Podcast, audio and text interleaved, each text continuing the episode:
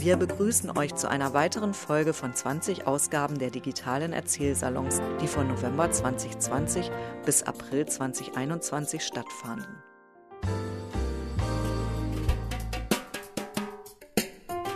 Wir, die Mitarbeiter von Rohnstock Biografien, widmen uns dem Erinnern und Zuhören. Wir schreiben Lebensgeschichten auf und bringen sie in schön gestaltete Bücher. Und wir veranstalten Projekte, in denen wir Raum für das Erzählen und Erinnern schaffen. Heute aus dem Landkreis Vorpommern-Greifswald. Die Region liegt im äußersten Nordosten des Landes und ist zum Beispiel bekannt durch die Insel Usedom, eine Perle für Ostseetouristen. Greifswald kennen wir unter anderem als altehrwürdige Universitätsstadt und als Geburtsort von Caspar David Friedrich, dem großen Landschaftsmaler. 30 Jahre deutsche Einheit haben aber auch in weniger touristischen Regionen ihre Spuren hinterlassen, wie in Wolgast, Pasewalk oder Anklam. Wir hören heute sechs Geschichten aus diesem Landstrich von Menschen, die schon immer hier wohnten, hergezogen sind oder weggingen und wiederkamen. Frank Götz Schlingmann aus Stolper an der Peene war Offizier bei der NVA und ist heute begeisterter Natur- und Landschaftsführer und bringt die Zukunft der Peene-Region in aktiven Netzwerken voran.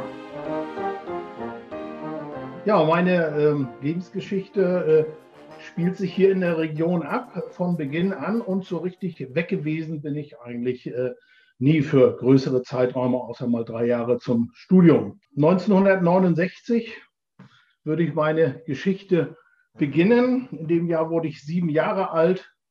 Die Einschulung war da und die DDR wurde 20 Jahre alt. Ähm, ja, der Zeitpunkt für mich in der Kindheit äh, konnte nicht besser sein. Äh, ich äh, wollte gerne dann äh, viel lernen, Jungpionier werden, Thälmann-Pionier in die FDJ aufgenommen werden. Das kann ich heute genau so erzählen, wie es sich damals zugetragen hat. Also eine Kindheit und Jugend äh, maßgeschneidert, so wie sie in der DDR stattfinden sollte und bei mir auch ähm, ja, soweit ähm, geklappt hat. Bis 1984 der Ernennung zum äh, Leutnant der 6. Grenzbrigade Küste. Ähm, ja, ganz unfallfrei war der Weg auch nicht, nicht durch mich unmittelbar verursacht, aber meine Schwester hatte Mitte der 70er Jahre einen Kontakt äh, ins sogenannte NSW, die nicht sozialistische Welt. Das heißt, ähm, ja, sie verliebte sich und äh, ja, mein jetziger Schwager, äh, damals radelnd aus Portugal kommend, in Frankreich lebend und schaute mal Mitte der 70er Jahre. Ähm, ja, in der DDR vorbei. Wir trafen uns auf einem Zeltplatz, das heißt, wir waren beim Familienradeln. Ja, das hatte natürlich weitreichende äh, Wirkungen auf äh, mein weiteres Leben und äh, ja, auch das meiner Familie. Meine Mutter war bei der NVA in der Militärmedizin in Greifswald angestellt. Und ja, jeder, der die DDR soweit kennt, kann sich vorstellen, dass das ein paar Folgen hatte. Für mich nicht unmittelbar. Ich konnte meine Offizierslaufbahn beginnen, aber wie sich später als großer Glücksfall herausstellte, nicht irgendwo an der innerdeutschen Grenze, sondern auf der schönen Insel Usedom, wo ich von 1984 bis 1989 ähm, ja, dort an der Grenze tätig war, weiter bis 1994 sogar und habe die Wende unmittelbar ähm, ja, an der Grenze äh, zur damaligen Volksrepublik Polen äh, erlebt. Also die Wendeerfahrung war schon sehr stark ähm, mit meinem unmittelbaren beruflichen Leben dort verbunden. Ähm, zwei Jahre zuvor oder ein Jahr zuvor ähm, hatte ich auch so ja, eine, eine Begegnung aber bei einer Jugendtouristreise auf der Krim. Ähm, ja, keine unmittelbare Begegnung mit äh, Gorbatschow, aber natürlich mit Glasnost und Perestroika, ähm, so dass ich also ja ein wenig äh, vor der Wende ähm, ja äh, ein gewisses Nachdenken äh, über unser System äh, DDR ja eingestellt hatte, aber ähm, was natürlich nicht darin mündete, ähm, Widerstand gegen diesen Staat äh, zu leisten, den man treu gedient hat, sondern eher ein Glauben daran äh, und eine Hoffnung, dass sich innerhalb des Systems äh, vieles ändern könnte. Ähm, ja, die Ereignisse um 89, 90 sind soweit äh, bekannt äh, und dadurch, dass ich unmittelbar an der Grenze Dienst hatte und dann einen Wechsel von der Grenzbrigade zur,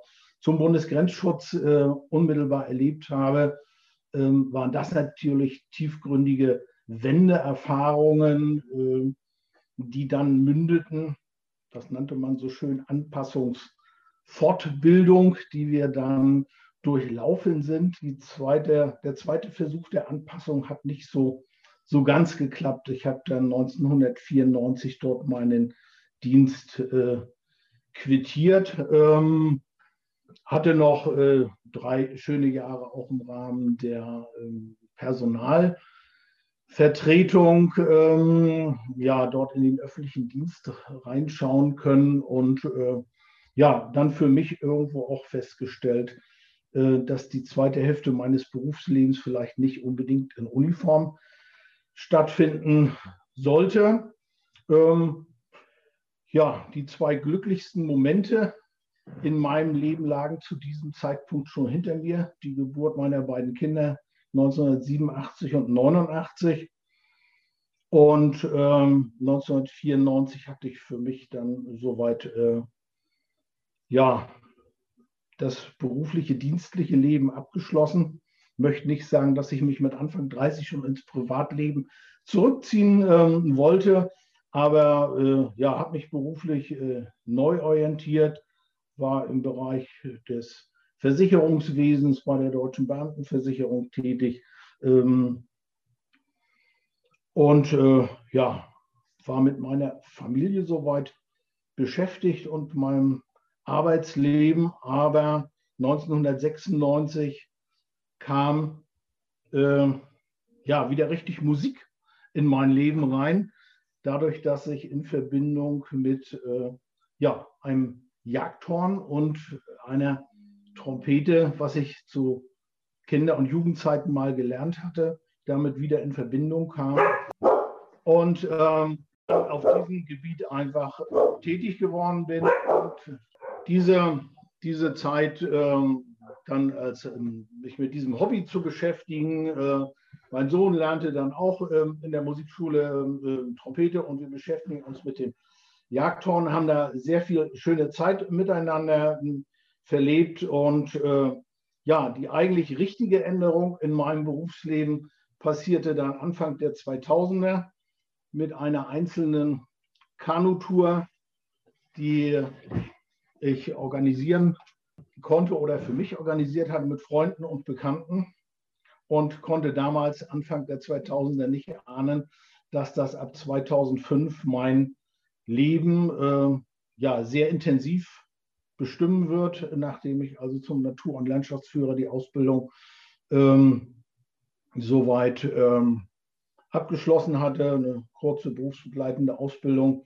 Ähm, und entlang der Peene feststellte, dass äh, ja, die Tourismuswirtschaft äh, dort die Zukunft noch vor sich hat und eine Riesenbegeisterung für diese Naturräume dort äh, entwickeln konnte. Ähm, ja, wurde aus dem Traum selbst eine Kanustation äh, mal ins Leben zu rufen und dort äh, tätig zu sein. Ähm, daraus ist bis heute nichts äh, geworden, weil ich dann äh, seit 2009 mit den unterschiedlichsten äh, Netzwerkprojekten ähm, unterwegs war.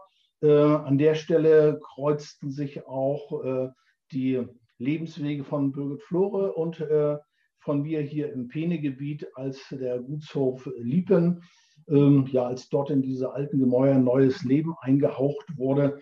Ähm, da begannen dann doch ziemlich viele Abenteuer und Projekte, ähm, die heute ja im Naturpark Flusslandschaft Penetal äh, stattfinden, wo ich äh, für mich eine äh, berufliche Zukunft gefunden habe, eine Möglichkeit, die mein Leben voll ausfüllt. Seit kurzem bin ich in Lötz tätig, ja, darf dort die Zukunftsstadt im Amt Penetal Lötz mitentwickeln. Also die hellseherischen Fähigkeiten in die Zukunft schauen zu können, äh, ja, versuche ich da entsprechend ähm, umzusetzen.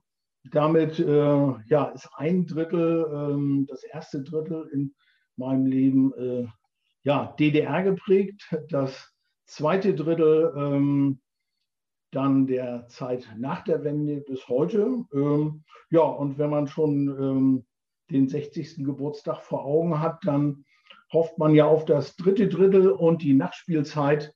Ähm, und das wird die Zeit nach Corona hier in der Pene-Region sein. Und da freue ich mich ganz einfach drauf, dort weiter aktiv unterwegs sein zu können. Birgit Flore aus Stolper an der Peene zog aus den alten Bundesländern nach Ostvorpommern und entwickelte den Gutshof Lieben an der Peene zu einem Hotel und Restaurant, eine Oase im letzten unverbauten Flusstal Westeuropas.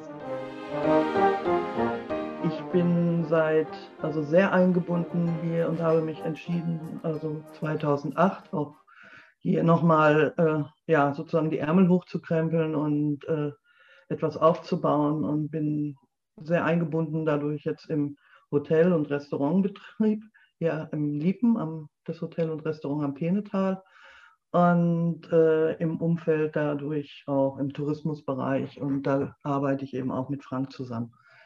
Aber wie es dahin kam, das war schon ein etwas längerer Weg und äh, war auch nicht für mich so voraussehbar, weil ich gebürtig aus Ostwestfalen komme und äh, dort auch sehr beschaulich, auch in einem sehr ländlichen Bereich aufgewachsen bin und mit 19 Jahren eigentlich nach Berlin wechselte, um dort zu studieren, um, wie ich damals dachte, irgendwann wieder aufs Land nach Westfalen zurückzugehen.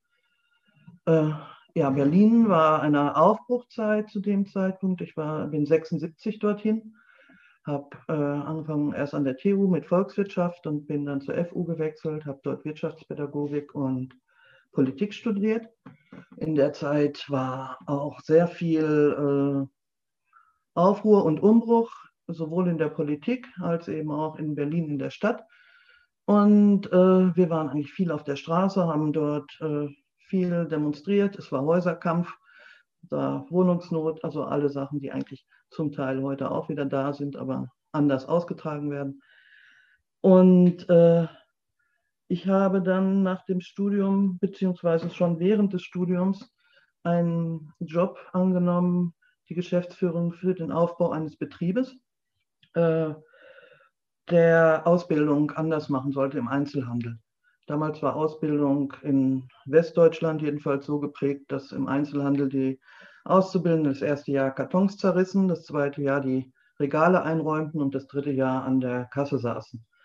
Und da ich ja Wirtschaftspädagogik nun mal studiert hatte und eigentlich einen Abschluss als Lehrerin dann hatte, aber nicht in die Schule wollte, war für mich das relativ äh, ja, naheliegend, also da mich zu engagieren, also das Ausbildungssystem quasi zu äh, reformieren oder mitzuhelfen, es zu reformieren. Und wir haben das versucht über praktische Arbeit, über einen Betrieb, in dem wir gesagt haben, wir machen projektorientierte Ausbildung und werden, werden halt äh, eine andere Form der Ausbildung gestalten. Und äh, das war ein ziemlich harter Kampf mit IAKs und äh, Anerkennung und allem Möglichen, dass das überhaupt äh, möglich war. Und im Zuge dieser, dieses äh, Kampfes und dieses Aufbau, also gleichzeitig einen Betrieb aufzubauen, in dem diese Ausbildung anders gemacht wurde, und äh, dem ganzen Umschwung, was in der Stadt war damals, das waren Umweltbewegungen im Gang. Wir haben begonnen, den ersten, also wir waren der zweite Öko-Großhandel dann in diesem, äh, dieser Stadt und äh, haben einfach äh, versucht, die Dinge anders zu organisieren, als sie uns, äh, als sie vorher erschienen. und in ganz, diesem ganzen Umbruch kam ja dann äh, quasi auch noch der Mauerfall. Mit dem hatten wir so, so ja nicht gerechnet. Und äh, zum Zeitpunkt des Mauerfalls stand ich ja mit einem, muss man sich wirklich vorstellen, mit einem, einem riesen Pinsel, einer Quaste in einem Laden, den wir gerade renovierten. Und äh, da kam eine Freundin rein und schrie, die Mauer ist auf. Wir ließen natürlich alles fallen und konnten es erst gar nicht glauben. Und ja, und dann war erstmal durcheinander und äh, viel, viel Neues, viel los. Und äh, ich habe mich dann auch versucht zu orientieren an diesem Umbruch. Die Stadt war eine neue. Also ich habe gedacht, ich bin in Berlin umgepflanzt worden. Äh, es war, war eine ganz andere Stadt auf einmal. Und äh, wir mussten uns eben im Westteil genau also, ja, genau, also eben auch umorientieren, sagen wir es mal so. Und zu dem Zeitpunkt habe ich schon äh, in der Erwachsenenbildung auch nebenbei gearbeitet. Äh, Freunde hatten mich gefragt, ob ich nicht Kurse anbieten wollte für Frauen, die sich selbstständig machen, weil ich mich ja schon mehrfach äh, mit Betrieben selbstständig gemacht hatte. Und so habe ich mit äh, Kolleginnen den Verein Ökonomista gegründet und wir haben Kurse angeboten, äh, entwickelt und angeboten für eben Frauen, die ja, die versuchten, auf eigene Beine zu kommen. Äh, ich glaube, 92 oder 93 war eine gewisse Katrin Rohnstott auch bei uns im Kurs. Ich erinnere mich sehr gut. Hallo Katrin, falls du das mal sehen solltest. Und äh, jedenfalls äh, haben wir uns äh, innerhalb also dieser Kurse oft damit äh, äh, eher auseinandergesetzt, Betriebe zu verhindern, als sie aufzubauen. Also, weil es schon nicht einfach ist, unternehmerisch tätig zu sein. Das kann ich aus eigener Erfahrung sehr gut sagen, weil ich es eigentlich mein ganzes Leben nur bin. Aber es kann, ist nicht jedem so gegeben und wir haben versucht, unser Kurskonzept daraufhin aufzubauen, äh, zu schauen, äh, dass es wirklich zusammenpasst. Äh, ja, was die Vorstellungen sind der Einzelnen und äh, ob das, was sie mitbringt und das, was sie noch leisten kann, dann auch zu den, den Wünschen äh, der Existenz passen. Und äh, im Zuge eben dieses Aufbaus dieser, dieser Betriebe sind wir immer öfter angesprochen worden, ob wir das nicht auch für Männer machen. Und äh, wir haben uns äh, lange, lange Zeit gewehrt. Und als aber dann die Mauer fiel und immer mehr äh, eben, also Menschen wissen wollten, wie geht das denn überhaupt oder wie funktioniert überhaupt die Welt, war ja dann die Frage, die große Frage der Ostdeutschen war, wie funktioniert die Welt? Und wir wurden dann, da wir in der Erwachsenenbildung tätig waren, häufig auch eben gefragt, könnt ihr da nicht irgendwelche Kurse anbieten? Und äh, so bin ich dann äh, kurioserweise auch in manchen äh, ja, Veranstaltungen gelandet für, für Männer, die eben auch sich selbstständig machen wollten. Kurioserweise, ich war mal in einer längeren äh, Veranstaltungsreihe äh, für Offiziere der NVA, die eben dann ja auch gucken mussten, wo sie bleiben und, und wie, sie, wie sie ihr Leben weitergestalten. Und äh, ja, auch die haben sich sehr für, für eine neue, wie baue ich eine neue Existenz auf, interessiert.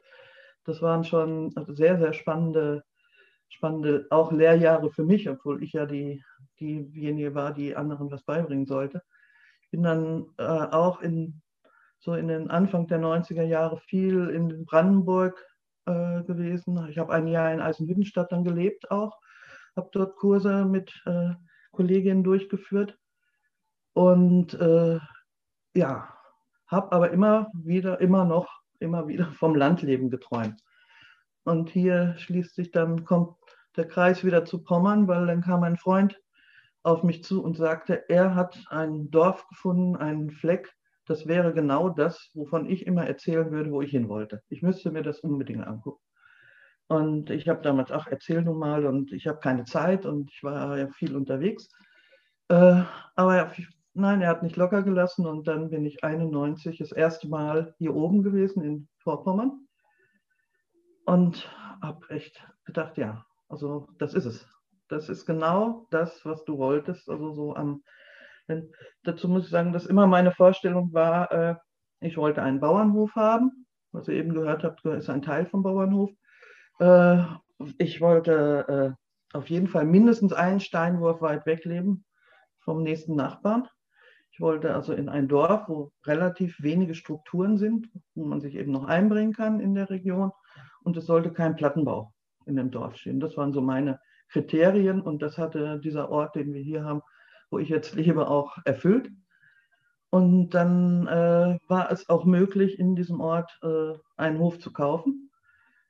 Und äh, ja, das war aber dann erstmal Hofkauf und äh, davor stehen und alle Häuser verfallen und äh, ja, viel, viel, viel Arbeit.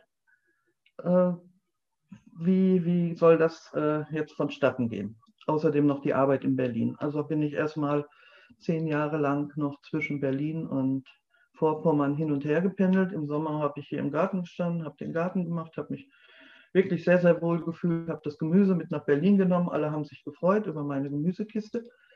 Und dann äh, ja, sind wir irgendwann, habe ich gedacht, so, so einfach kann es nicht weitergehen. Also um da oben, also da oben, für mich war von Berlin aus Vorpommern da oben, etwas auf die Beine zu bringen, musst du auch mehr Geld verdienen. Du musst nochmal irgendwie ganz anders aufsetzen. Und da kam mir ein Freund, ein anderer Freund nochmal richtig zur Hilfe.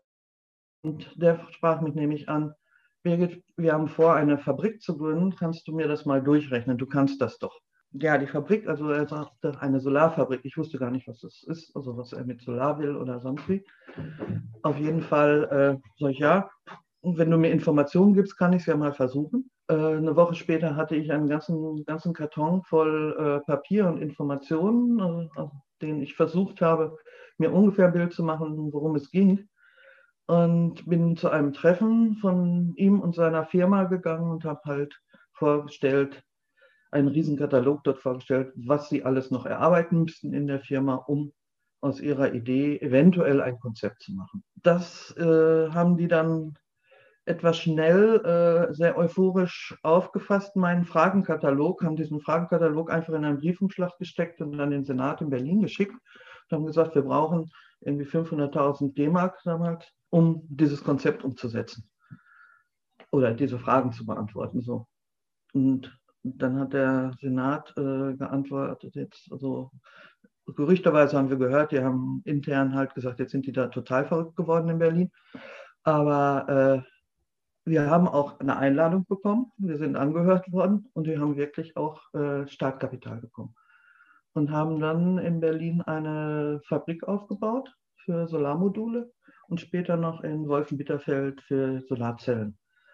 Und äh, das habe ich in begleitet von, 2000, äh, 2000, von 1995 bis 2001. Und in dieser Zeit war es mir eben auch möglich, dann etwas mehr Geld zu verdienen, um hier oben äh, meine Renovierungsarbeiten voranzutreiben, also hier in Grüttow und Umgebung. Und bin dann 2001 hier hoch, also bin von Berlin aus auch wirklich umgezogen und äh, habe dann angefangen, hier den Hof aufzubauen, ein paar Tiere anzuschaffen und bin Menschen begegnet, die dann auch sagten, ja, hier, wir müssen noch ein bisschen mehr machen und hier und willst du hier nicht mitmachen, da nicht mitmachen. Und so kam dann der Gutshof Lieben zustande, weil der war auf einmal, der war zum Verkauf. Ein Freund fragte eben, wollt ihr den nicht kaufen? Ich würde mithelfen, würde mitmachen, wenn wir den aufbauen. Und so haben wir gemeinsam äh, einen, eben diesen Hof gekauft, 2008, haben 2009 eröffnet. Wir haben in rasender Geschwindigkeit mit einem Wahnsinnsaufwand relativ schnell alles äh, renoviert. Also alles nicht, sondern den ersten, ersten Gebäudeteil, haben ein Restaurant aufgemacht und äh, uns gemeinsam in die Augen geschaut und gesagt, also wir machen weiter, wenn Leute kommen. Weil man muss sich jetzt vorstellen, Lieben ist auch ein, ist ein kleiner Ort, 400 Seelen, nicht unbedingt jetzt äh, so geschaffen, dass 400 Seelen ein, ein Restaurant, geschweige denn ein Hotel tragen. Äh, aber wir sind sehr, sehr, sehr gut von der Region angenommen worden. Das Restaurant ist sofort äh, sehr gut angelaufen und auch die Hotelzimmer gingen, also wurden auch so, dass wir den Mut gefasst haben, dann weiter zu investieren und die anderen Gebäude auch noch auszubauen bis vor einem Jahr, also vor einem Jahr, wenn wir da diese Veranstaltung gemacht haben, gesagt, wir sehen einen wundervollen Jahr entgegen. Wir waren endlich genau so weit, jetzt wird es jetzt wird es toll, jetzt äh, wissen wir, wie die Zahlen laufen, wie es rund läuft. Ja, und dann kam Corona. Das ist natürlich für uns jetzt ein ziemlicher Schock. Aber äh, wir schauen jetzt mal. Also im Augenblick sehen wir noch mit Zuversicht in die äh, Zukunft und äh, wir denken schon, dass wir die Kurve irgendwie wieder kriegen. Muss einfach jetzt einfach mal schauen. Ja, das ist halt wieder der Sprung nach äh, Vorpommern. Und äh, ich bin nebenbei eben dann engagiert im Naturpark hier im Pienetal sowie im Tourismusverband, um eben so alles um den Gutshof und um die, Be die Begleitumstände mitzumachen. Ein Spielbein habe ich mir behalten aus meiner äh, Zeit aus Berlin, aus der Solarzeit. Äh, das sind die Solarboote, die wir hier auf der Peene ja haben. Und äh, wir hatten vor zwölf Jahren das erste Solarboot selbst äh, umgebaut. Das war, ist ein kleines Holzkajütenboot, weil ich, äh, ich persönlich selber das erste Mal in einem, einem Elektroboot saß auf in, in Berlin, habe ich gedacht, ich bringe nie wieder einen knatternden Motor auf die Peene. Das geht nicht, das ist so ein Frevel. Und äh, das hat dann auch geklappt, relativ schnell. Also ein ein passendes Boot zu finden, das damals noch mit großem Diesel lief und dann aber es umzubauen, Batterien reinzusetzen und Module aufs Dach. Und das ist die heutige Ursula, wird zurzeit äh, meist von Frank genutzt. Äh, die wird auch in, in Lötz liegen dieses, dieses Jahr. Und äh, wir haben im Gutshof Liepen einige Boote uns angeschafft, die eben auf der Peene äh, fahren und hoffentlich hier äh, für den sanften Tourismus mitsorgen. Soweit erstmal zu mir und meiner Geschichte. Katrin Potratz-Scheibe aus Zinnowitz war unter anderem acht Jahre bei der Bundeswehr und ist heute eine der jüngsten Sozialamtsleiterinnen Mecklenburg-Vorpommerns und gerade auch auf dem Weg zur Promotion. Ja, ich bin 38 Jahre alt. Ich bin in Wolgast in Vorpommern geboren bin aufgewachsen, in Wolgast zur Schule gegangen. Und also kurz gesagt, ganz tief verwurzelt, ähm, auch äh, familiär in äh, diese Region. Ich freue mich, dass ich Sie ja ein Stück mitnehmen kann und ein bisschen von meiner jetzigen oder von meiner bisherigen Lebensreise berichten darf. Und da möchte ich einfach gleich schon mal einen Abstecher machen, eigentlich in das Jahr 1989. Und ich habe so überlegt, an was kann ich mich erinnern? Und am 9. November war ja der, äh, der Mauerfall, aber das ist nicht an was ich mich erinnern kann, sondern ich kann mich daran erinnern, dass ich eingeschult wurde. Und ungefähr zwei, drei Wochen später ähm, ja, das blaue Halstuch bekommen habe und Jungpionier geworden bin. ähm, das ist das, was ich mit diesem Jahr verknüpfe, ähm, zumal es äh, irgendwie auch das letzte Mal war, dass äh, so etwas natürlich stattfand. Denn am Ende wissen Sie ja, wie die Geschichte sich weiterentwickelt. Ähm, zehn Jahre später, 1999, war es so, dass ähm, ich den Abschluss hinter mir gebracht hatte, den Realschulabschluss und äh, natürlich auf der Suche nach einer Lehrstelle war, wie viele andere auch. Es gab ganz viele Bewerber, ganz viele Abiturienten, Absch äh, Abschlussklässler, aber es gab nicht so viele Lehrstellen. Äh, das ist eine ganz andere Situation gewesen als heute. Und ich hatte dort die Möglichkeit, dann in der Stadtverwaltung in Wolgast eine Ausbildung zu beginnen, beziehungsweise dann auch nach drei Jahren ähm, gut zu beenden äh, als Verwaltungsfachangestellte für Kommunalverwaltung. Und eins hätte ich mir geschworen, nie wieder Verwaltung. Ähm, ich sage das ein bisschen schmunzeln, weil ich äh, zum Ende nochmal äh, den einen oder anderen Punkt dazu erläutere. Für mich war eher, ich war ehrenamtlich in der Feuerwehr, ich wollte äh, in den Rettungsdienst, ich wollte Menschen helfen, ich, ich wollte Action, ja, ich war ja auch noch sehr jung und äh, so tat ich es auch so, dass ich eine Ausbildung als Rettungsassistentin äh, in Tetro, ungefähr 120 Kilometer von hier entfernt, äh, absolvierte. Und da kam die nächste Hürde, ähm, einen Arbeitsplatz äh, in Aussicht zu haben. Auch das war wiederum sehr schwierig in der Zeit. Und so entschied ich mich, wie viele andere vor mir, junge Menschen vor mir, in den Westen zu gehen.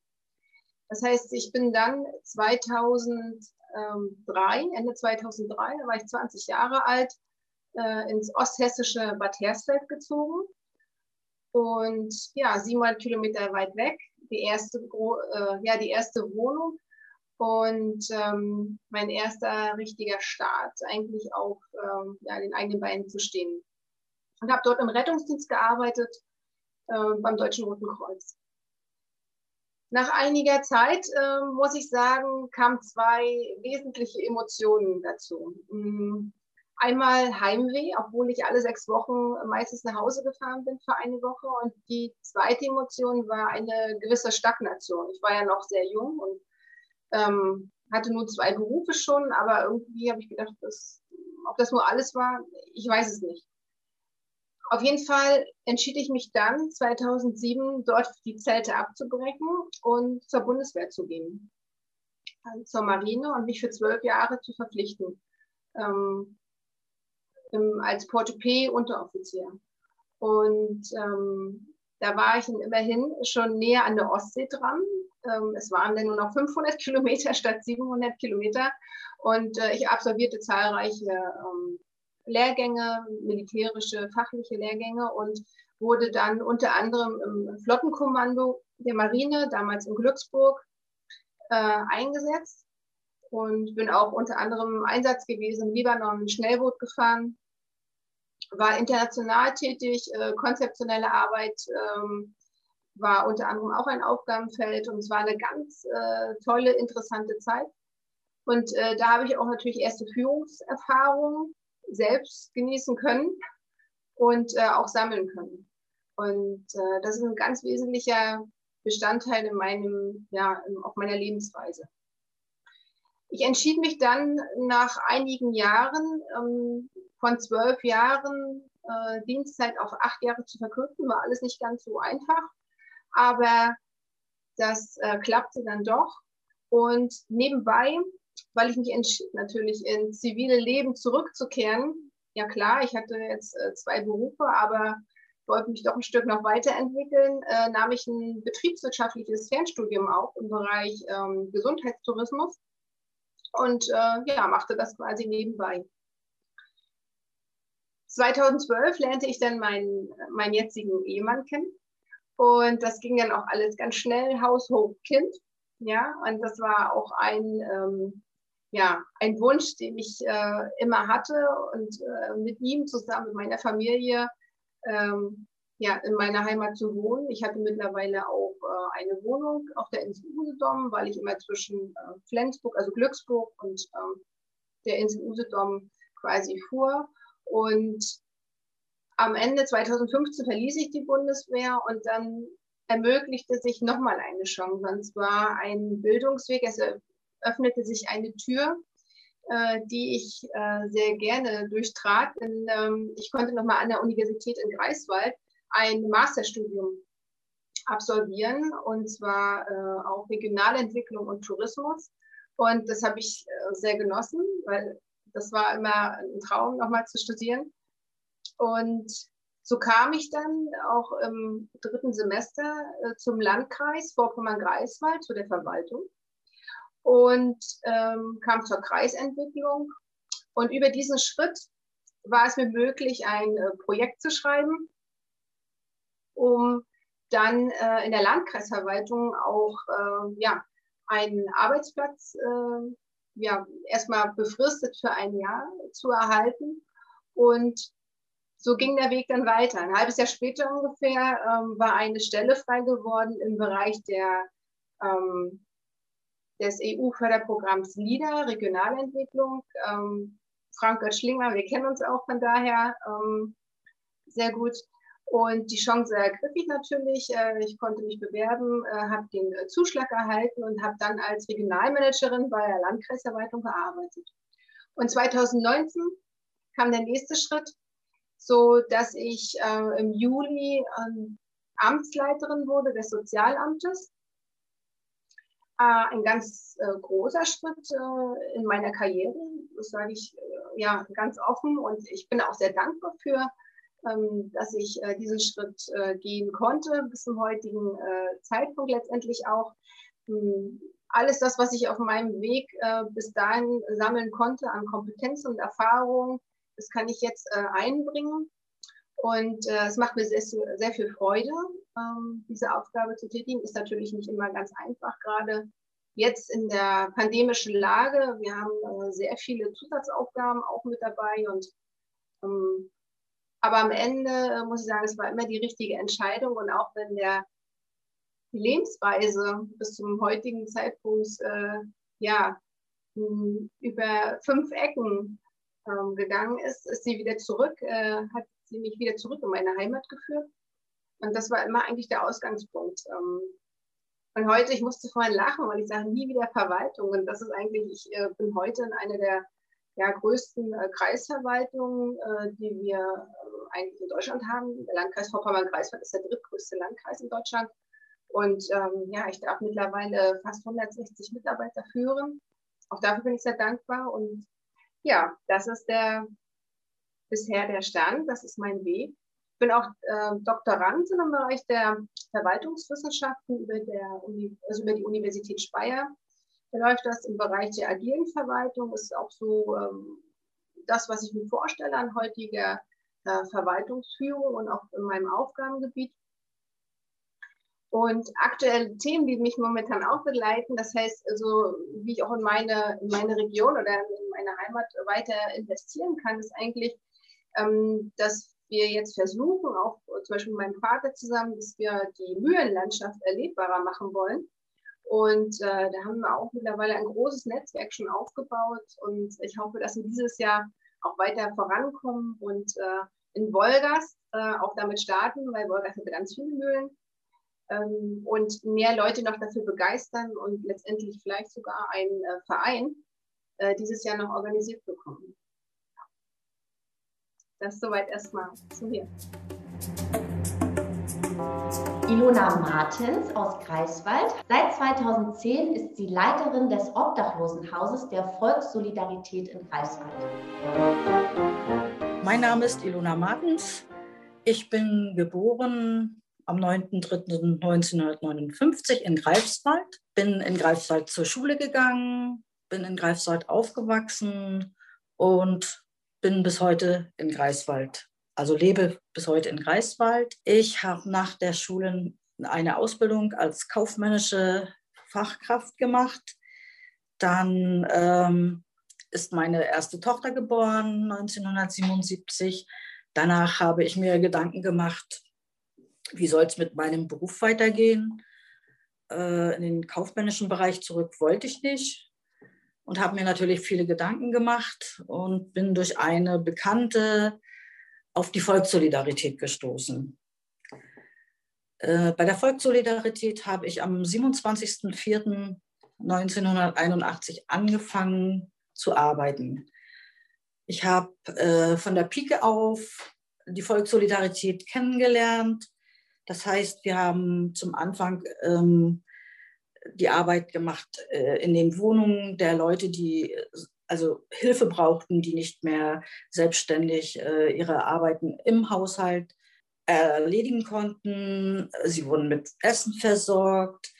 Und so steigerte sich das immer wieder. Es gab äh, viele Sachen, die dann dazu kamen, besonders dann nach der Wende 89 war die Volkssolidarität ja äh, darauf ausgelegt, weitere Gebiete zu erfassen, weil wir uns ja auch finanziell selber fördern mussten. Wir haben Reisen unternommen, wir haben Gesellschaftsspiele miteinander gemacht, wir haben also die Leute sozusagen aus ihrer Einsamkeit herausgeholt. Und äh, 2010 trat äh, unsere Geschäftsführerin an mich heran und hat äh, mich gefragt, ob ich mir vorstellen könnte, das Obdachlosenhaus in Greifswald zu leiten. Das war für mich, ich kannte das Obdachlosenhaus im Vorfeld schon, weil wir immer in regelmäßigen Abständen dort auch Rufbereitschaft gemacht haben.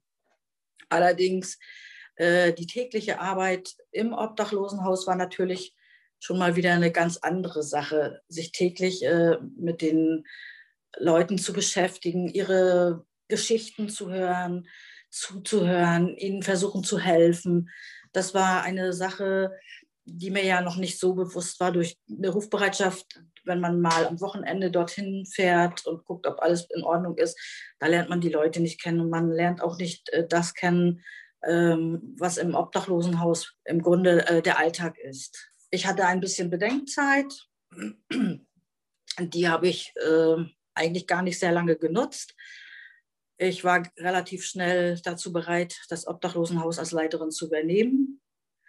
Mir war klar, dass diese Aufgabe bestimmt keine leichte äh, werden würde. Wie gesagt, ich hatte auch ein wenig Angst, habe mich dann aber wirklich ganz schnell dort reingefunden, den Alltag kennenzulernen, mit den Leuten zu reden, ihnen helfen bei den Anträgen. Viele, die zu uns gekommen sind oder die heute noch zu uns kommen, die haben teilweise auf der Straße gelebt oder hatten keinen geregelten Lebensabschnitt, eine Lebensform. Sie hatten Angst, mit Ämtern und Behörden zu reden. Sie hatten Angst, äh, irgendwas falsch zu machen. Äh, aus dieser Angst haben sie manchmal gar nichts gemacht. Und dann waren sie in einer Situation, wo sie natürlich äh, dadurch auch Konsequenzen bekommen haben. Viele haben ihre Wohnung verloren, wurden zwangsgeräumt und mussten dann zu uns kommen. Dann haben wir versucht, ihnen eine Struktur äh, zu geben, ihnen zu zeigen, wie man etwas macht, wie man mit den Ämtern redet. Wir haben sie begleitet, wir sind mit ihnen zu sämtlichen Ämtern gegangen. Wir haben ihnen Tipps gegeben, wenn sie es äh, alleine versuchen wollten, wie es am besten ist, dass sie erstmal diese Scheu vor den Ämtern verlieren. Sie haben uns ganz viel ihre Lebensgeschichte erzählt. Dadurch hat man natürlich auch einen anderen Einblick äh, zu diesen Menschen bekommen. Man konnte nachfühlen, man konnte ihnen ihre Geschichte sozusagen nachverfolgen. Wir konnten in vielen Sachen uns natürlich erstmal reinfühlen. Es ist nicht immer leicht. Das Obdachlosenhaus hat ja eigentlich immer, sage ich mal, so einen negativen Touch. Man denkt, im Obdachlosenhaus leben Menschen, ja, die sind abgestürzt, die sind Alkoholiker, die finden keine Wohnung mehr. Das ist ein kleiner Teil, der zu uns kommt.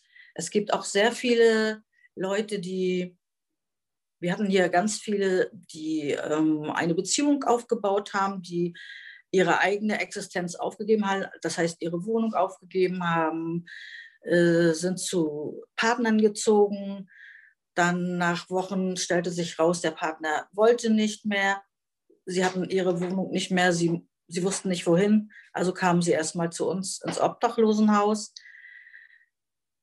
haben erstmal versucht, hier wieder einen Halt zu finden, zur Ruhe zu kommen, um über, zu überlegen, wie geht es weiter. Wir haben ganz viele Beispiele, wo die Bewohner dann, nachdem sie sich eben wieder gefangen hatten, auch ähm, angefangen haben, eine Perspektive zu suchen. Viele haben eine Ausbildung angefangen, die sie auch abgeschlossen haben. Wir haben ein Beispiel, äh, der junge Mann ist vor zwei Jahren zu uns gekommen, auch aus einer Beziehung, die nicht mehr funktionierte, wo er dann aus der Wohnung ausziehen musste. Ist bei uns erstmal zur Ruhe zu kommen, gekommen und hat gesagt, ja, aber so kann mein Leben nicht weitergehen. Ich möchte irgendwas erreichen. Wir haben ihn natürlich auch ganz doll unterstützt. Wir haben uns oft auch äh, angehört, äh, ja, seine Geschichte und ihn getröstet. Und dann hat er den Mut gefasst, ich mache eine Ausbildung, hat diese Ausbildung wirklich durchgezogen. Ähm, er, wir hatten ab und zu mal einen Zeitungsbericht bei uns in der Ostsee-Zeitung, äh, wo auch er ähm, über seine Leidensgeschichte erzählen konnte. Und in diesem Rahmen rief äh, uns jemand an, der sagt, oh, der junge Mann ist äh, wohnungslos, ich hätte eine Wohnung zu vergeben. Was denken Sie, ähm, wäre das der geeignete Mieter? Ich sage, wir können uns gerne zusammen vorstellen. Das ist kein Problem. Dann bin ich mit ihm dorthin gegangen. Und äh, seit einem Monat hat dieser junge Mann eine Wohnung, ist glücklich, hat einen Abschluss, war gestern bei uns ganz stolz und hat äh, einen Arbeitsvertrag auch bekommen. Das sind so diese schönen, positiven Sachen, die wir erleben in unserer Arbeit, die die Arbeit auch schön machen. Natürlich gibt es auch Rückschläge. Nicht bei allen können wir helfen, weil sie sich auch nicht helfen lassen wollen oder nicht mehr können. Das ist natürlich auch äh, eine Situation, wo wir dann versuchen, über Betreuer etwas zu erreichen, also einen Betreuer zu bestellen und äh, ihnen dann, weil wir nicht die Möglichkeit haben, sie ähm, gesetzlich zu betreuen und äh, zu vertreten auf den Ämtern, dann versuchen wir über einen gesetzlich bestellten Betreuer, dass wir diesen Menschen helfen können, dass sie weiterkommen, dass sie vielleicht auch wieder eine Perspektive haben, hier rauszukommen. Ähm, in unserem Haus ist es so, es hat keinen Heimcharakter.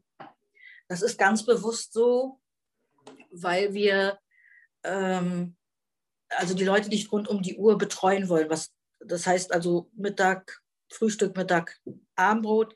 Sie sollen für sich selber verantwortlich sein. Sie sollen ihre Selbstständigkeit entweder wiedererlangen oder behalten, damit sie, im, wenn sie wieder rauskommen aus diesem Obdachlosenhaus, dass sie selbstständig eine Wohnung führen können, selbstständig ihr Leben meistern können. Das ist vor allen Dingen ganz, ganz wichtig, dass sie diese, diese Funktion nicht verlernen. Deswegen sind wir kein Obdachlosenheim, sondern wir sind ein Obdachlosenhaus. Natürlich mit allen Hilfen, die sie brauchen, Sie können jederzeit zu uns kommen. Wir unterstützen Sie in dem Rahmen, in dem wir es auch dürfen, manchmal auch darüber hinaus. Aber wie gesagt, die Selbstständigkeit ist natürlich das A und O. Sie müssen selbstständig ähm, ihr Leben meistern können, wenn Sie wieder eine eigene Wohnung haben. Das ist das A. Wir machen ganz viel zusammen hier, zum Beispiel Skatabende mit meinen Kollegen. Die, ich habe drei Kollegen, die spielen mit den äh, Bewohnern abends Skat oder beschäftigen sich andersweitig. Also wir haben ein wunderschönes Haus. Also es ist für uns äh, 2014 neu gebaut worden. Wir sind hier eingezogen. Alle Sanitäranlagen, alles war neu. Es war ein schönes Haus. Wir haben einen ähm, Garten, also ein Grundstück, wo man sich bewegen kann, wo man sich auch äh, betätigen kann. Also ja, das ist also eine Stätte, wo man sich wohlfühlen kann. Und ähm, bei uns in unserem Obdachlosenhaus ist es so, dass die Bewohner nicht äh, erst am Abend reinkommen dürfen und äh, am Morgen dann das Haus wieder verlassen müssen, wie es oft in großen Städten so ist. Bei uns äh, ist das so, die Menschen haben eine Würde 24 Stunden am Tag. Das ist also mehr wie ein Wohnheim, dass sie sich auch für die Zeit, wo sie hier sein soll, müssen, dass sie sich wohlfühlen, dass sie sich ähm, geborgen fühlen und ähm, ja, dass sie ein Leben haben. Henriette Sehnsdorf aus Sundhagen ist Opernregisseurin und seit 2011 verantwortlich für die Opernale, dem Opernfestival im ländlichen Norden. Ja, ich bin nämlich auch Greifswalderin und äh, bin 1973 in Greifswald geboren. Mein Aufenthalt in Greifswald war allerdings äh, nur sehr kurz und bin, meine Eltern sind äh, schon, da war ich ein halbes Jahr alt, nach Ostberlin umgezogen von Greifswald. Mein Vater war damals Studentenpfarrer in Ostberlin, hatte eine andere Fahrstelle angenommen und so bin ich eigentlich in Ostberlin aufgewachsen. Ich habe dort auch die übliche Karriere gemacht von der, vom staatlichen Kindergarten, von der ähm, Grundschule, die damals ja eine polytechnische Oberschule war. Ähm, und allerdings ohne Halstuch, äh, weil ich äh, gehörte in der, also sozusagen als Pastorenkind auch äh, in, zu DDR-Zeiten zu der Opposition und ähm, konnte ähm, ja im Grunde genommen dann auch so ganz merkwürdige Schritte gehen, nicht alles nicht, ähm, war alles keine einfachen und geraden Wege, aber ich bin tatsächlich an, habe ein äh, Abitur gemacht an einer katholischen Mädchenschule, was auch so ein ganz komischer Sonderfall war, den gab es nur einmal äh, in, in Berlin, eine tatsächlich vier Klassen starke Mädchenschule mit katholischem äh, katholischer Prägung. Die Schule gibt es jetzt noch, aber die ist natürlich nicht nur vier Klassen stark. Die ist jetzt also ein ganz normales Gymnasium, würde ich jetzt mal sagen, katholischen Hintergrund. Aber damals war es schon etwas sehr, sehr Besonderes, wenn man dort dann noch ein staatlich anerkanntes Abitur machen konnte. Auch an dieser Schule ähm, habe ich dann die Wende erlebt. Wir sind dort 89, ähm, am nächsten Tag haben wir uns wiedergefunden und haben uns dann eigentlich gemein, haben dann eigentlich festgestellt, dass wir hier völlig falsch sind. Wir würden jetzt doch mal lieber äh, die Friedrichstraße überqueren. Das haben wir dann tatsächlich im Klassenverband gemacht und haben die Schule verlassen, sind über die Grenze und haben uns dann im anderen äh, Teil von Berlin, den wir ja nie erleben konnten, dann umgesehen, was zur Folge hatte, dass dann die Schule abgeschlossen wurde und die anderen drei Klassen eingesperrt waren, dann den Rest des Tages über.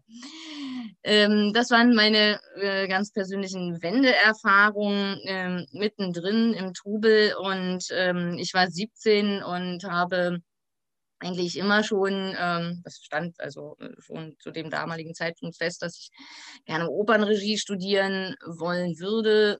Es war immer so die Frage, was kann man werden als Kind eines Pastoren aus der DDR?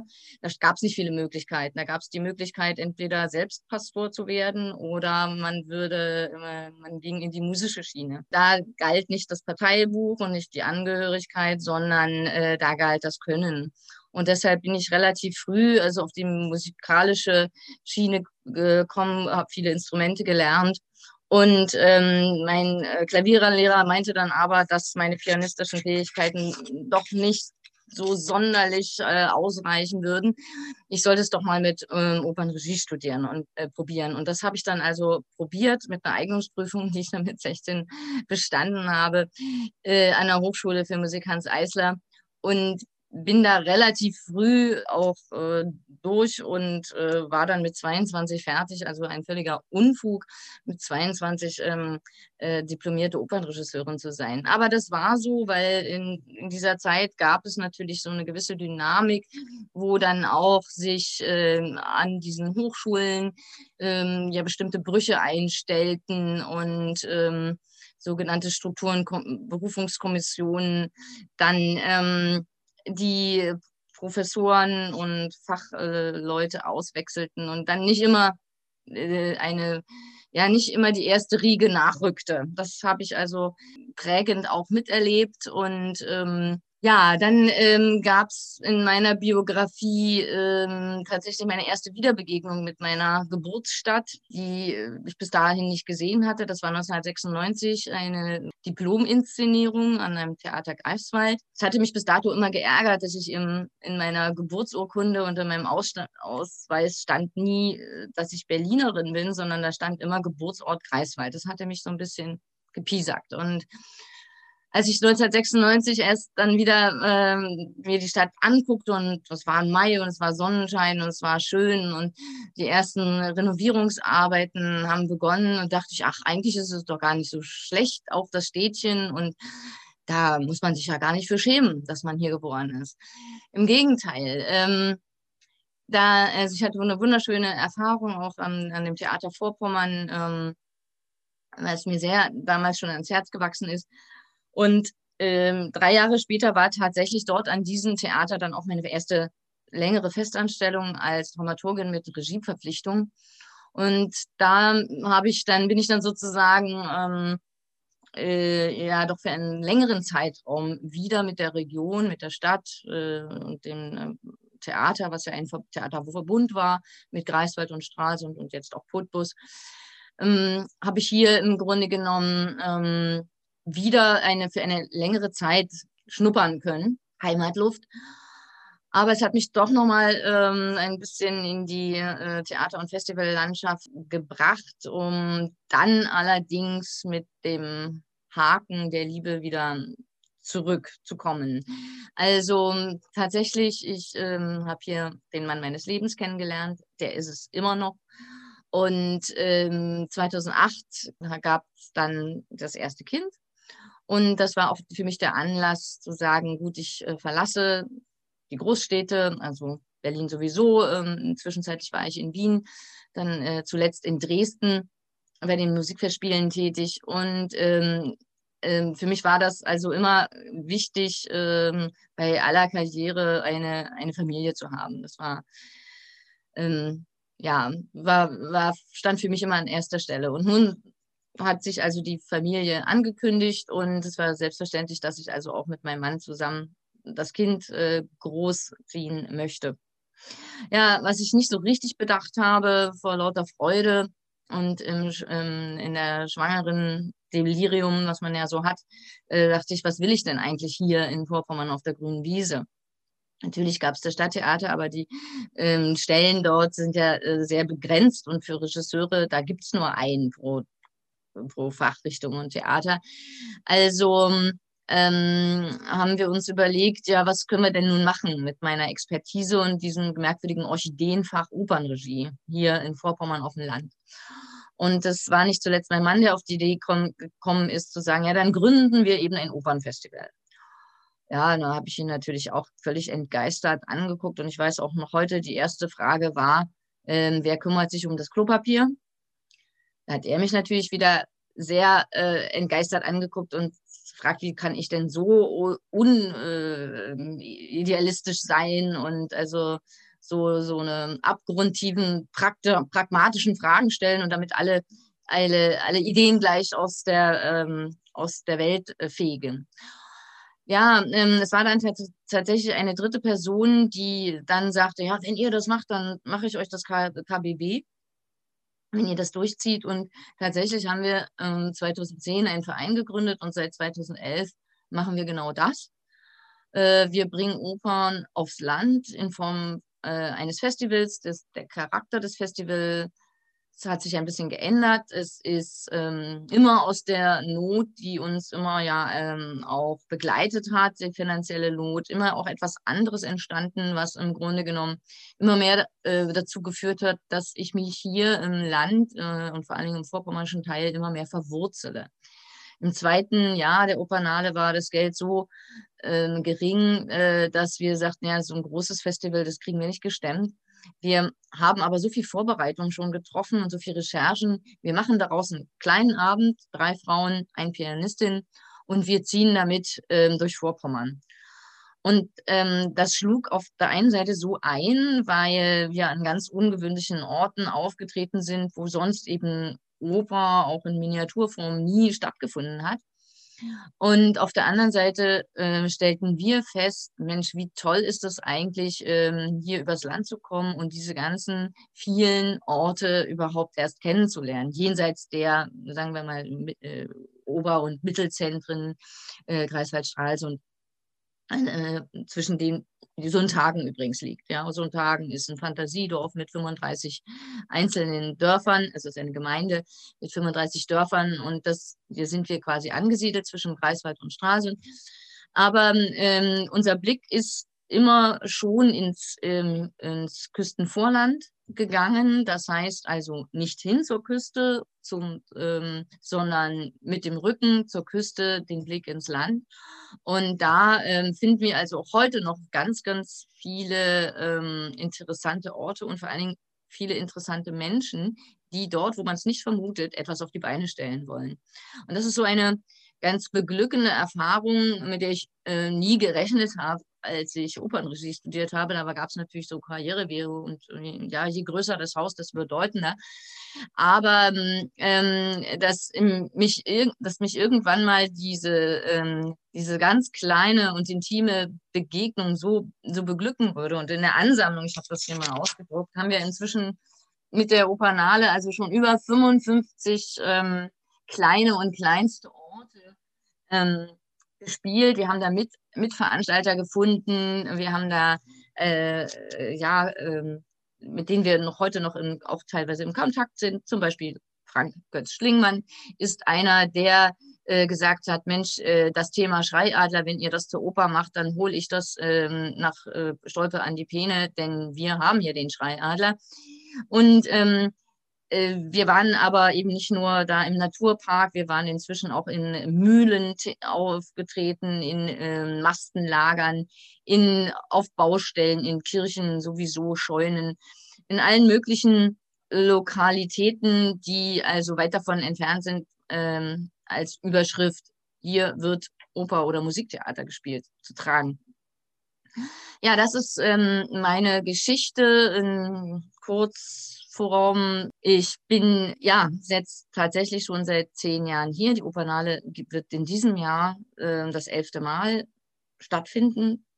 Und wir haben wieder über zwölf äh, Mitveranstalter in Vorpommern gefunden. Wir haben sogar schon welche auf, auf, welche auf der Warteliste, weil wir gar nicht so viel Auftrittstermine haben ich wünsche mir natürlich, dass es sich verstetigt. Ich wünsche mir, dass wir diesen, dass diesen Freiraum, dort etwas zu machen, wo noch nichts existiert. Das ist das Tolle an Vorpommern. Das ist das wirklich ganz Vorpommern ist ein Abenteuer, nicht nur Abenteuer Flusslandschaften.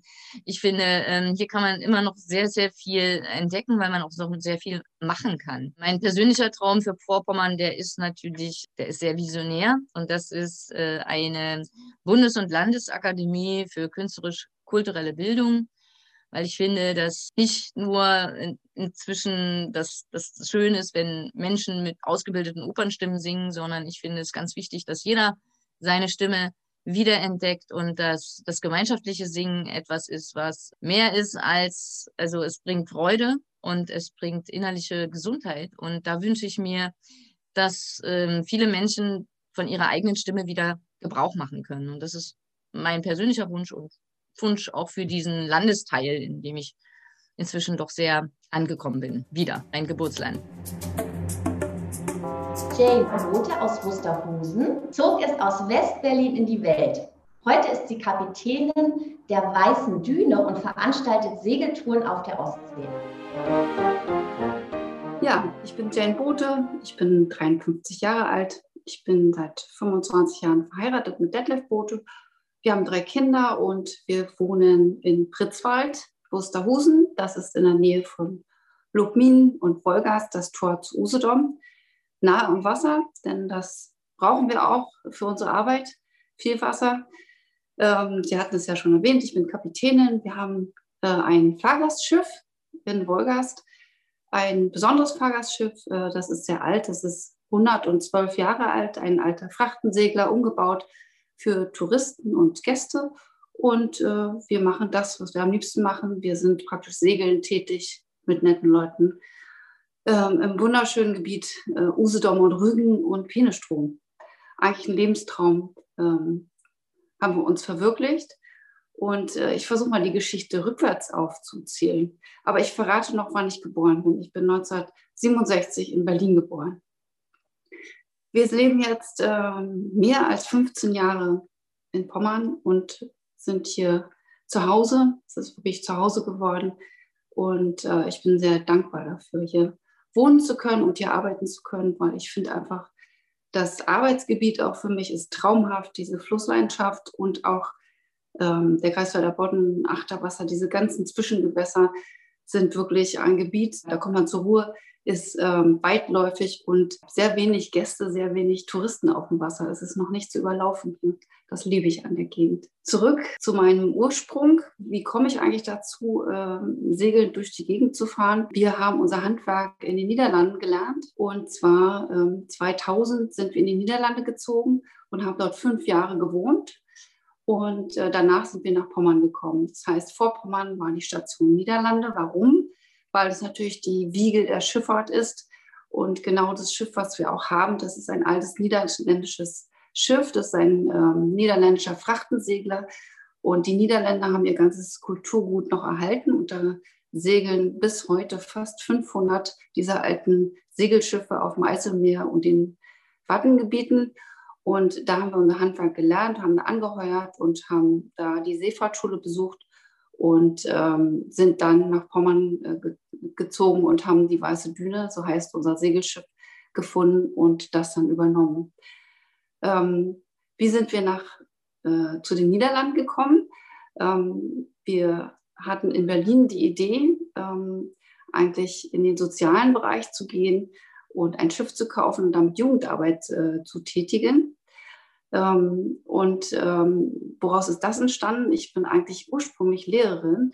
Ich habe ursprünglich Kunst studiert und wollte Grundschullehrerin werden. Das hat sich dann ein bisschen anders entwickelt ähm, und äh, wir haben die Liebe zur Schifffahrt entdeckt. Kunst habe ich in Berlin studiert, an der HDK, also Hochschule der Künste.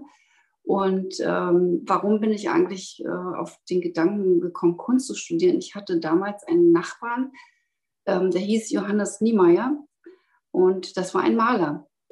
Und wo waren wir ähm, ansässig? Wir waren in Steinstücken in Berlin ansässig. Ich weiß nicht, ob jemand das kennt. Steinstücken ist äh, eine der wenigen Enklaven gewesen früher. Ein ähm, kleines Dorf, gehörend zum amerikanischen Sektor, ähm, aber im russischen Sektor gelegen. Das heißt, es hatte erst keine direkte Verbindung zu West-Berlin, gehörte aber zu West-Berlin. Dort war der, einer der Bewohner auch Johannes Niemeyer, ein Maler, wie schon gesagt. Und äh, durch den bin ich auch äh, zu Kunst gekommen und äh, habe dann mein Kunststudium begonnen. Damals als Kind äh, war das für mich ganz normal, die Mauer vor der Nase zu haben. Also sie war wirklich vor unserem Haus äh, drei Meter oder vier Meter vor unserem Haus war die Mauer, beziehungsweise erst war da gar keine Mauer. Bei uns wurde die Mauer zehn Jahre später gebaut das war ja auch noch nicht so spektakulär. Wir, wir waren ja nur ein gallisches Dorf im russischen Sektor. Ähm, also aufgewachsen bin ich ähm, 1967 in Steinstücken mit Stacheldraht vor unserer Tür ähm, und mit vielen, vielen Grenzsoldaten, die ich damals als Kind erst ganz toll fand, weil ich bin da oft zur Schranke gefahren mit meinem kleinen Fahrrad und äh, habe die Soldaten geärgert, weil die mussten mal die Schranke rauf und runter machen, wenn ich da durchfahren wollte. Und habe ich Sahnebonbons bekommen und dann bin ich wieder nach Hause gefahren. Und damals war auch das Gespräch noch mit den Grenzsoldaten möglich, weil durch den Stacheldraht hat man sich oft unterhalten oder da kamen Gespräche zustande. Nach dem Mauerbau war das natürlich alles nicht mehr möglich. Da war die, die Trennung praktisch. Wir waren dann wirklich eingesperrt und äh, dann sah ich nur die Mauerwachtürme und hörte viele, viele Hunde mit, ähm, ja, mit diesem Kettengerassel. Ähm, die sind ja an, der langen, äh, an den langen äh, Laufleinen immer ähm, langgelaufen hinter der Mauer. Es war schon ein bisschen gruselig. Es wurden auch Leute erschossen an der Mauer bei uns. Dann gab es äh, vor unserem Haus zwei große Holzkreuze. Da kenne ich auch noch die Namen. Also es war eine sehr ambivalente Zeit. Ich wurde auch früher mal Ossi genannt, weil ich wohnte ja im Osten. Nach der Wende war ich dann Wessi. Ganz ulkig. Ähm, als die Wende kam, das war ganz komisch für mich, weil ähm, eigentlich wusste ich ja so ein bisschen, was hinter der Mauer war, weil meine ganzen Verwandten kommen aus Dresden, Leipzig, Wittenberg. Also ich war ganz oft äh, bei meinen Verwandten und äh, habe tolle, tolle Zeiten erlebt. Aber das Direkte, was direkt bei mir zu Hause in Steinstücken hinter der Mauer war, das wusste ich nicht. Da war ich noch nie. Und als die Mauer gefallen ist, da war ich unglaublich überrascht, dass dahinter wirklich fünf Minuten Fußweg entfernt die Babelsdorfer äh, Filmfestspiele waren. Und direkt vor meinem Haus war es eigentlich ein S-Bahnhof und einen ganz großen Badesee, nämlich den Griebnitzsee. Und da war ich doch ähm, sehr traurig, weil ich habe mich eigentlich im Nachhinein unheimlich beraubt gefühlt. Und ähm, ich hatte einen richtigen Hass auf dieses Objekt Mauer. Also ich warte eine Zeit, da war ich so äh, volljährig, äh, ein bisschen, bisschen älter als volljährig, war schon im Studium. Aber ich bin mit der Wende sehr ambivalent umgegangen. Ich habe mich sehr, sehr gefreut, aber ich habe mich auch im Nachhinein sehr beraubt gefühlt.